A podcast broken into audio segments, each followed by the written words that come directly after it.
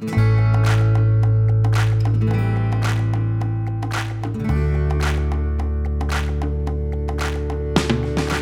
ンバイです。インターネットラジオヤンバイ FM の配信です。ヤンバイ FM は田舎暮らしをテーマにおしゃべりするネットラジオです。静岡県の川根本町から配信しています。川根に移住して田舎暮らし7年目の良太郎でお送りします。さてさて、えー今回はですねリモート収録でお客さんをお呼びするゲスト会です。長野県木曽町で地域おこし協力隊をしている長屋さんに来てもらいましたはい、基礎寺からこんにちは。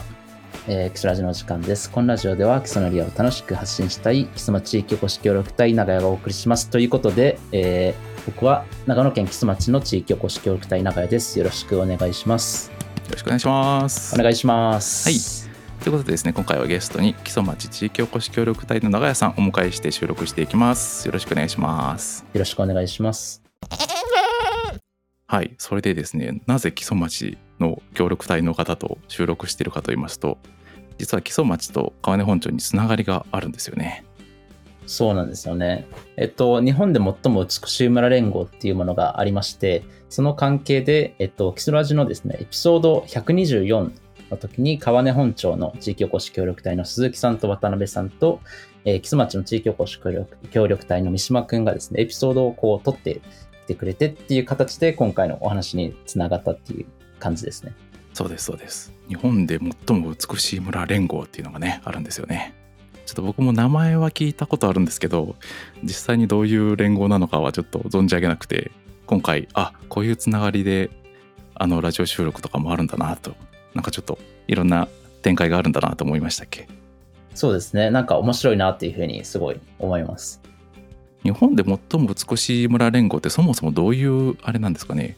そうですよね。多分多くの方があの耳にしたことがないかもしれないですし、もしかしたら、えっと、そのロゴをね見たことがあるかもしれないんですけど、まあ、えっと、美しい、日本で最も美しい村連合っていうのは NPO 法人で、えっと、まあ、2005年からあの7つの町村からスタートしたっていう、えっと、まあ、連合になるんですが、えっと、当時その、平成の大合併でいろんなこう小さな村や、えっと、小さな町が一緒にこう合併をしてですね、えっと、そうなんですよ。各自のその地域の資源だとか、まあそういう文化的資源だとか、その伝統、歴史とかですね、または景観とかをこう守ってきた場所っていうのがこう維持するのがすごく難しくなった時期で、なるほどね。確かに川根本町もその辺りで中川根と本川根が合併して川根本町になってると思います。あ、そうなんですね。あ、なるほど、なるほど。まあそこで、えっ、と、まあフランスでそういう、まあ素朴なこう美しい村を、まあ、厳選して紹介したりとか、こう、景観を守っていこうっていう運動があってですね。で、まあそういった運動から、そうなんですよ。あの、日本でもやっやっていこうっていうことで、まあ、北海道の美瑛町の元町長の浜田さんっていう方が中心となって、えっ、と、まあ、進めてきた運動というかですね、まあ、出来上がった連合っていう形になります。はい。フランス発祥知らなかったですねちょっと全然そうなんですよ。あのー今結構国際連合みたいなのもこう日本も入ってるんですけどフランスとかイタリアとかっていうあの、まあ、ベルギーとかっていう国も入ってましてでその中にあのアジアで唯一日本が入ってるっていう形ですね。なるほどこれ今日本だと,、えー、と日本で最も美しい村連合って何箇所ぐらいが登録されてるんですかね？そうですね、えっと変えっと、脱退したりとか新しいあの方が入っ、えっと、自治体が入ったりっていうのもあるので、えっと、数はちょっと変わったりするんですけど大体今61自治体が入ってると思います。結構たくさん入ってるですね。61そうですね、本当に、に北海道から、えっと、沖縄の、えっと、島まで、あとは、そうですね、ここら辺の長野県も結構多いですし、いろんな場所があの加盟してますね。あ本当ですね今ウェブサイトをちょうど見まして日本で最も美しい村連合加盟一覧みたいなところ見ましたけど結構全国にまんべんなく登録がされている本当だそうなんですよね。あの、本当に北海道の端から沖縄の多良間島っていうところまで、本当に、まあ、まんべんなくというかですね、本当各自いろんな、えっと、伝統とか景観を守ってきた人たち、まあ、自治体が入ってるっていう形ですかね。なるほどねでこれはこういう連合に加盟するとどんなことが起こるんでしょう？起こるというかなな何かメリットがあるんですかねこれまあそうですね。えっと、連合の中に、えっと、企業さんたちの、まあ、スポンサー企業さんたちみたいな形も入ってまして、えー、入ってるのと、あとは、えっと、全国総会みたいなのがあるんですよね。っていうのは、本当この前、秋田県の、えっと、小坂町っていうところで行われて、まあ、僕もちょっとあの参加させていただいたんですけど、そうなんですよ。その各自のやってる取り組みをこう、なんていうんですかね、直接聞くことができたりだとか、あとはそのスポンサー企業で入ってる方たちと交流ができたりするので、やっぱその小さい町とか村だとこう、一つじゃ、なんていうんですかね、守っていけないもの、あの一緒にこう動いていくと守っていけるものとかっていうのがあると思うので、まあそういったこうつながりをうまく使いつつ、えっ、ー、と、その各自の今まで守ってきたものっていうのをこうより守っていけるような形にできるっていうのはまあ僕が思う連合に入ってるメリットかなというふうには思うんですけど。なるほどなるほどそういうことですね。こうちょっと地域地方に分散してるようなののなんていうよく言われる横のつながり的なそうですものが作れるっていう感じですね。いや本当に本当にそれで、えっと、僕も一昨日実は沖縄県の多良間島から帰ってきたんですけど、あ、沖縄行ったばっかり。そうなんですよ。あの、これも木曽町と多良間島の、まあ、合同物産展をしようということで、えっと、これも本当に横のつながりを使って、各自のこの良さを生かした、まあ、物の交換、文化の交流とかも含めたものをしていくことで、よりこう、地元の人にプラス、えっと、外の人にも、えっと、各自の魅力を伝えていけるっていう取り組みをちょっとしてきたところなんですけど。そういう具体的になんかこう、一緒にイベントをやるとかっていう取り組みにもつながってると。そうですね、まさにですね。なるほどね。はい、結構これあれですよね。業界の人じゃないですけど見て見てらっしゃる方いますよね。あ多分そうだと思います。これきっかけで多分メディアに取り上げられたという話も聞いたことはあったりしますね。そうなんですよね。あの結構有名な方もあのこれをきっかけにあの芸人さんとかもなんかスポンサーみたいな形で入ってたりとか結構面白いあの動きかなっていうふうに、はい、思いますいやいや、全然知らなかったです。今回初めて知りました。ありがとうございます。えー、またこれから木曽町と川根本町が、またこれからこのつながりでいろいろできたらいいですね。そうですね。なんか本当に、今回沖縄県のその多良間村、多良間島の、えーと、地域おこし協力隊のぼりさんという方がいるんですけど、と、あとはその、本当に川根本町にあの取材に行ってくれた三島くんが、こう、オンラインでいろいろ話したことから始まった物産展で、で、次回は次回というかですね、これからどんどんいろんな、そのこの美しい村のつながりを使って、まあ、物産展も含めて文化の交流とかもやっていきたいねって話は基礎町でも結構出てるので、本当に、例えば次回とかその次とかに川根本町さんと一緒に何かこう物産展とか、まあ、文化の交流みたいなのができると結構面白いんじゃないかなっていうふうにいいです、ね、思います。はい。ちょっと楽しみになってきました。うん、えー、日本で最も美しい村連合、そういう感じなんだ。ちょっと全然知らなかったです。そうなんですよ。僕も実は、あの、木曽町に来る前まで知らなくて、で、いや、こんなすごい面白い取り組みがあるんだっていうのを気づいてですね、やっぱ知れば知るほど、この連合の持つ可能性という可能性も含めてですけど、何かこうできるものってすごいんじゃないかなっていうふうに感じて、今年から、え、キス町で言うと三島くんを中心に、まあ僕も、あともう一人キスラジで服部くんっていう子がいるんですけど、まあ3人で、えっと、まあ役場の方たちと一緒に動いたりとか、あとはその地元の方たちといろいろ交流しながら動いてるっていう形ではあるんですけど、いやすごい面白い取り組みだと思います。さっき本当に可能性って言葉がちょっと僕もちょうど可能性あるなって思いました。それで今ちょっと出たんですけど、基礎ラジ？あのそちらでやられてるポッドキャストの紹介をちょっとしていただきたいんですけど。えっ、と、そうですね。僕が、えっ、と、木曽町の地域おこし協力隊2年目になるんですけど、去年、えっ、と、まあ、その役場に提案する際に、今までにない形で木曽町の魅力、または、まあ、木曽町だけではなくてですね、この木曽路、えっと、木曽郡の魅力を発信したいですっていうことで、えっと、まあ、当時僕がこう、ハマってた、こう、ポッドキャストをやらせてくださいっていうこと、まあ、役場に提案したんですけど。いや渋いっすね、チョイスが。YouTube とかじゃなくて、ポッドキャスト。YouTube とかじゃなくて、ポッドキャストをこう、やらせてくださいって言って、ちょうどその時に、クラブハウスとか、あとはスタンド FM とかが結構流行ってきた時期ですね。で、まあ僕も海外に行ってたんですけど、そこで、ポッドキャストも結構いろんな人が聞いてて、これって面白いなっていうふうに思って、海外結構ポッドキャストすごいって言いますもんね。あ、そうです。有名な方がたくさんやってるとか、聞かれてる方も多いと。YouTube でよりも稼いでる方も全然いますし、それを本当なりわいにして生活されてる方とかもいるので、可能性としては、うん、すごいなっていうふうには思ってます。まあ、それで、えっと、まあその木曽町の魅力をこう内外に発信していくために今までにない方法でやりたいっていうことで、まあ、ポッドキャスト、まあ、キスラジオを今地域おこし協力隊の服部君と2人でえー運営しているという形です。えさっき去年って言ってたんでまだ1年ぐらいってことですか？初めてそうですね、えっと、僕は2年目で1年で100エピソード出そうということで、えっと、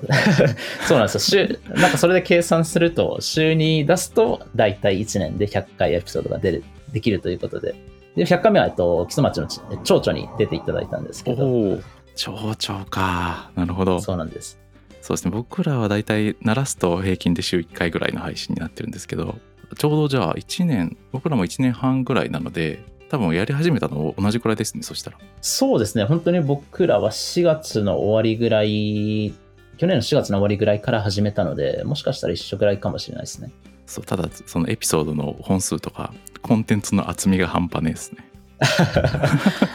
やっぱり、なんだろう。結構その週1回だと、あの、でき、できちゃうかなと思って、週2回だとこのギリギリのラインで、こう攻めてる感じがあって、あの、僕らとしてもそれが結構モチベーションになったりとかしてるので、なんかうまい形で、はい、その数字を追うってことも結構、あの、動い、うまく動いてるかなっていうふうには、はい、思います。ちなみにとりあえず年間100上げて目標達成したわけですけどなんか次の目標みたいなのってもう考えたりしてるんですか？えーっと、そうですね。まあ、200回目は、あの、県知事いけるかなとかちょっと思ってるんですけど、いいですね。県知事さん、うん。まあちょっとそういうのもあの言葉に出してあの言っておくと結構その100回出す前に、まあ、僕個人としてこう町長と子供がやっぱり話せるっていう機会を作りたいって思ってたのでうんうんうん。なんかそれのきっかけになるといいなっていうこうってこともポロポロこういいろんな人にこう言ってたんですよね。で、まあ、100回本当に町長行くのみたいな話になったんで、いや、もちろん行きますよ、みたいな 話になったんで面、白いですねはい。あじゃあもう行きますっていうので、まあ、役場の方に連絡して、あの、こういった取り組みしてるので、町長さんに出てほしいですっていうので、あの、言ったら、分かりましたっていう感じで、はい、出ていただいたって感じですね。ポッドキャスト意外と一回聞き始めるとずっと聞いてくれる人多いからそうですね。地元の人とかね外の人でもなんか一回フォローしてもらえればそのその積み重ねていけるというか関係性が、うん。いリスナーさんとの。うん。や、間違いないですね。なるほど。町長さんか。うちもちょっと。あ、もうぜひぜひ。もぐりのもぐりのポッドキャストからちょっと日の当たるところに出ようと思います。いやいや、もうなんか、そういう、なんか、基礎ラジオ始めて思ったのが、こう、何もなくこう町長さんと話したいですっていうとやっぱり難しくってああそうですこそうですキスラジがあるおかげで本当にいろんな企業さんの、まあ、社長さんだとかその各自で、えっと、活動してる方とかにこう聞きやすいってそのきっかけになるっていうのがすごくありがたくてあの本当にキスラジっていうもうややってるおかげでいろんな人とこうつながれてるのかなっていうふうにすごい思います。確かに確かに僕らもなんかこう SNS とか見ててあのこっちの方に移住してきた人とか見つけるとあちょっとこの人出てもらえないかなみたいな感じでちょっとアンテナもこっちが立ちますよねあ、それは本当に間違いないですね。あとは僕らの場合は、その最初に始めた半年ぐらいですかね。これを聞いて、まあ、基礎ラジオ聞いて移住に、まあ、こう、まあ、決めたというかですね、そのつながるようになったっていうこともあるので、基礎にどんな人がいるってなかなかわからないじゃないわですか。かんないですねなんかその、今はインスタとかね、ツイッターとかこう YouTube があるんで、その大体どんな、えっと、景色があるとか、綺麗な場所とかはよくわかるんですけど、なんかその、なんで移住してきたとか、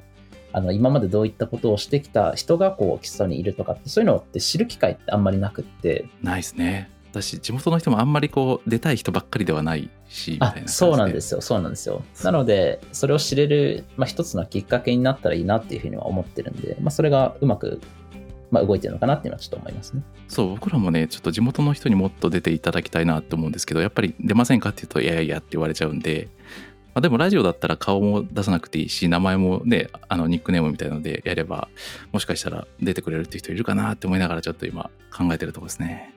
いや、でも本当それ間違いないですね。その、やっぱり地方ととか田舎の人ってこう、シャイな人が結構多いので、顔出さなくていいですよとか、パジャマでも全然大丈夫ですよとか、髪ボサボサでも大丈夫ですよ。女性だったらねお化粧しなくてもいいですよとかっていうのは結構楽ですよあの声だねけ、うん、あの出ていただければ大丈夫なんでっていうと、やっぱちょっとハードルが低くなって、その、聞く人もその、なんていうんですか、例えば料理しながら聞けたりとか、出る人も、その、あんまり無理しなくて出れるっていうのは、なんかそのお互いにとってメリットがすごいあるんじゃないかなって思いますね。そうですね特に田舎だとこう車の運転とかで結構時間長時間運転する人いるんでそういう人とかにけ聞いてもらったら結構いいなと僕は思うんですけどねうん、そうですね。間違いないですね。賛成ありがとうございますはいうん。で今木曽町の紹介を少しあのお願いしたようと思うんですけどけどあれですね僕調べた感じだと、まあ、山の方だし人口が1万人ちょっとぐらいそうですね。で割と川根本町と似てる感じもあるのかなと思いながらあの簡単な資料を読ませてもらって思ったんですけどはい木。曽町ってどんな感じの町なんですかね？どんな感じって言っても木曽町比較にならないんですけどね なんだろう。まあ、イメージというか、本当に谷底で暮らしてる感じがすごくあります。あのー、海田高原っていう高原の方に御嶽山がこう構えてて、そっちはすごい本当にもう高原ってつく形なので、本当に広い、あの、平らな感じ。ただそこに御嶽山がバンっていう、こう構えてるっていう形なんですけど、僕が今こっち生活してるのは、あの、木曽福島という、えっと、まあ、どっちかっていうと町側の方ですね。国道19号が、あの、走ってるところで、木曽駒ヶ岳の方になるんですけど、こっちもこっちでまた、なんて言ったらいいんですかね、森がすごく広がってて、高低差がすごいあったりとか、坂が多かったりとかっていう、あの本当に谷底で暮らしてて山脈があってみたいな形ですね。で、真ん中に木曽川が流れていてっていうところで、あの本当に伝統とか歴史ですね、文化とかもすごく残っている場所で、海田高原だと昔のその、えっと、遺跡が出てきて、で、そこに土器とかそういったものが出てくる。2000年以上前だったかな。ああそんな前からつあの、なんて言ったらいいんですか？住んでたんですよ人類がおおったんですね。人類がおった。まあ人類がおる。かはい。文明というかなんかその辺うん。に集落というかあったんですね、村が。そうなんですよ。あとは、木曽馬っていうあの日本の在来種があのいますね。あこれ在来の馬なんですね木曽馬。長野県の天然記念物になってるんですよね。そうです。なんか日本から、まあ、昔から飼われていた日本の在来種とか、まあ、日本の和種って言われる馬で、まあ、結構そのポニーみたいな感じの、ああちょっと背が低いというかそうです、そうです。レース、レースとかです、なんですかね、走る用の、サラブレッド的なあの足長いでかいやつじゃなくてってことですねあそうです、そうです。まさにこう農耕馬というか、うん、そういった形で育てられてきたっていう、うん、馬ですね。はい。うんこれ木曽馬がえー、と今でもこう保存保存されてるというか天然記念物になってるんで、まあ、保存されてると思うんですけど、うん、木曽馬の里っていうところがあの海田高原にありまして、まあ、昔本当にたくさん木曽馬がこう海田高原とか、まあ、その他の場所にもいたんですけどどんどんやっぱりこう需要っていうとまあちょっと言葉がいいのかわからないんですけどその生活スタイルがこうどんどん皆さん変わってきてですねこの馬が昔本当に家族のように大切に扱われて育てられてきたわけなんですけどやっぱ生活が変わっていく中でその馬を育てていくっていうのはこう難しくなったりとかしてきてですねでまあその数も減ってきてっていうことでただこう守っていこうということでその貴様の里の形プラス、まあえっとまあ、各地の、えっとまあ、基礎馬を守りたいっていう方たちが、まあ、一生懸命こう大切に育っているっていう状態ですかね今は。これ基礎ラジのこのなんていうんですかねプロフィール画像というかトップ画像ってこれお馬のなんかモチーフになってるんですけどこれが基礎馬ですかね？えっと、これも基礎ラジに出演していただいたあのデザイナーのガマヌマさんっていう、まあ、基礎出身の方がいるんですけど、その方にお願いして、えっと、まあ、デザインしていただいたんです。これはあの馬棒という昔、こう、こういった形で、はい、遊ばれたおもちゃがあったらしくてですね。なんか乗馬ごっこみたいな感じの。あ、そうです、そうです。うで基礎ラジのその始まりにヒヒーンって鳴くんです。それは一応基礎馬のあの鳴き声を録音して使ってるんですけど、はい。うちもヤギの声途中に入れてますね。ラジオの切り替えとやっぱそういうのありはいいですよね。はい、動物の声そうですね。僕のもう一人の龍太くんが家でヤギ飼ってて。あ、そうなんですか。その子の声を、はい、取って入れてますね。ああそっか。あれ基礎馬の声だったんですね。そうなんですよ。最初はあの、なんていうんですか、その無料音源みたいなやつを使ってたんですけど、やっぱりせっかくなら基礎馬のヒヒンが欲しいよねって、服部君と、あの、一緒に基礎ラジオやってる服部君と一緒に話してて、じゃあ取りに行くかっていうことで、でも泣いてくれなくて、そうなんですよ。じゃあちょっとあの、携帯こう、まあ、携帯っていうかレコーダーを置いておいて、泣いてくれるの待とうかみたいな形で、で、まあ、パーって外行ったらヒヒンって聞こえてきて、あれ取れたかなみたいな。で、取れてて、あの、今使ってるって形ですね。泣いてって言われて泣くわけじゃないですからねそうですね。間違いない。よろしくって言っても出ませんからね確かに待た待たないとですねで結構今お話聞いてると基礎ってこう山の方でいろんな、ね、山とか山脈があるって聞いたんですけど長屋さん自体もアウトドアとかが好きっていうふうにプロフィールで書かれててそうですね。僕は結構あのアウトドア好きで、ただ最近山とか全然登れてなくて、ただそうですね、えっと、来週、御嶽山に登りに行こうかなっていうふうには。御嶽山って高さどれぐらいあるんですか？御嶽山も多分3000くらいなかったですかね。そんなになかったかな。普通に高い。そうなんですよ。御嶽山の高さ3067メートル。すごい高いじゃないですか。そうなんですよ。まあ昔から霊山って結構言われてきて、織田信長のその終わり藩があったじゃないですか。で、まあここもその終わり藩だったわけなんですよね。あ、この辺りまでそうなんですね。そうなんですよ。で、終わりの薬箱っていうこの辺りは言われてて、なんでこう薬箱って言われてか、言われてたかというとですね、その御嶽山の辺りにすごくこう貴重なその生薬、まあその生薬って薬草ですね、になり得るものがたくさんあって、まあその薬草だけじゃなくて、例えば木の皮とか根っこも含めて生薬なんですけど。なるほど、なるほど。漢方的な感じですかね。まあ、そうですね、自然のこのもので薬になるもの。っていうのがたくさんあって、すごく貴重なものがたくさんあったということで、この辺りは、あの、終わりの薬箱っていう終わりの薬箱。そうなんですよ。呼ばれてたらしいんですよ。霊言新たかな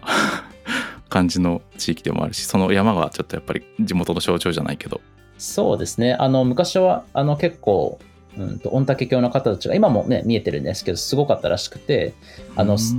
全国各地から、こう、御嶽山に、あの、修行をしに来たっていうのが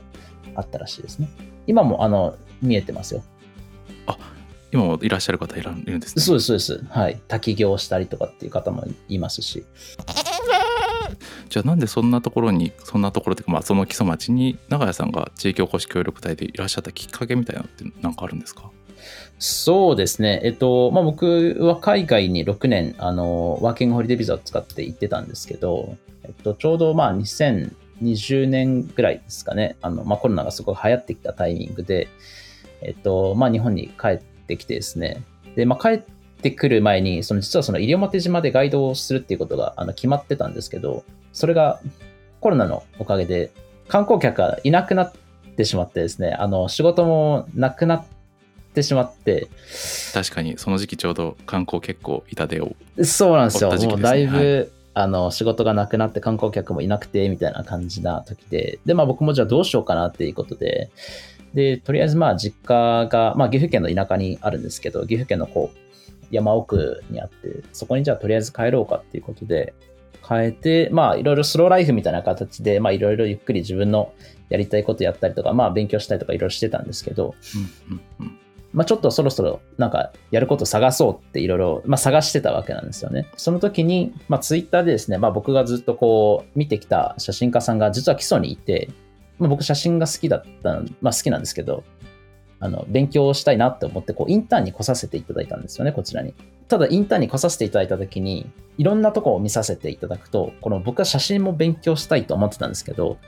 その町おこしとか、あとはまあその伝統とか文化を守るとか、そういったこともやりたいと思ってたので、ちょっとまあ揺れたというかですね、この写真を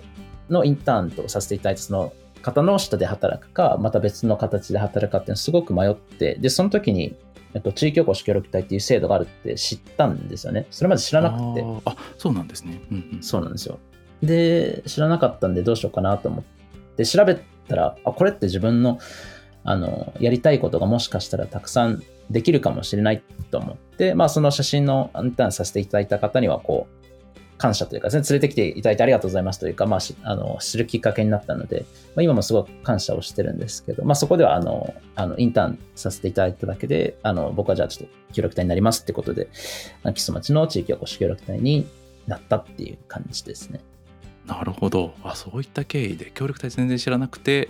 木曽町っていうところにインターンでインターンっていうのはそのなんか町の制度みたいなのあるんですか？それかいやえっとそれはそうですね、うん、写真家さんの、うん、インターンで来たっていうことなんですけどただその2020えっと2年かな？去年か？去年に地域おこし協力隊インターンっていうのができたんですよ。あ協力隊もインターンあるんですね。そうなんですよ。去年からできてで実は木曽町もあの現在2人使って2人ともその後に本隊になりました。ああインターンで来た協力隊がそのまま本隊になりましたはいあ今そういう感じでインターンとかもあるんですねなるほどそうなんですよねやっぱりその田舎とか地方に行くにあたってその役場側のこう思ってることが違ったりとか逆にこの協力隊になることの思ってることが違ったりして2ヶ月とか3ヶ月住むと違うなって思ってこう辞めちゃうね、方とかってが結構多かったみたいで、そうなんですよ。ミスマッチ的なところですね、行政と。はい。やっぱそれを避けるために、あのまずはちょっと2週間から3ヶ月っていう期間が、まあ、あるんですけど、住んでみて、いろんな人と触れ合ってみて、本当にここから先やっていけるのかみたいなこう体験できるインターンができたんです。うんうんうん確かにその協力隊のミッションもあるしその街の空気感というか雰囲気とかね肌感もあると思うし必要な制度ですねなるほどねっていう形で、はい、木曽町に僕は来ました。えっ、と木曽町の知識おこし協力隊長屋さんが入られた時ってなんかこういうことやってくださいとかって具体的ないわゆるミッション的なものってあったんですか？えーっとですね、木曽町の場合は結構、あの、全国的にも面白い契約の仕方をするところで、えっと、僕実は個人事業主なんですよね。個人事業主の事業の一つとして、えっと、地域おこし協力隊を今やらせていただいてるっていう形で。なるほど、うんうんうんそうなんですよ。個人委託っていう形の、えっと、契約を木曽町は取ってますと、まあ、二つ、その地域おこし協力隊になるやり方があって、えっと、まあ、ミッション型と、えっと、企画提案型っていう、えっとのがありまして、もうミッション型本当その通りです。あの、もう役場がこういうミッションをやってくださいねっていう形で応募してくるパターン。企画、えっと、提案型は、僕がこういうことをやりたい。プラス、それが、えっと、町にこういったあの利益になりますって形で提案する形があるんですよね。持ち込みみたいな感じですよね間違いないです。間違いないです。僕はその後者の方をあの選んで、あの、ポッドキャストだとか、そうです、そうです。あと教育に関わりたいとか、あとはその、まあ、僕ちょっとブロックチェーンとかそういったこともすごいあの興味があって勉強してるので、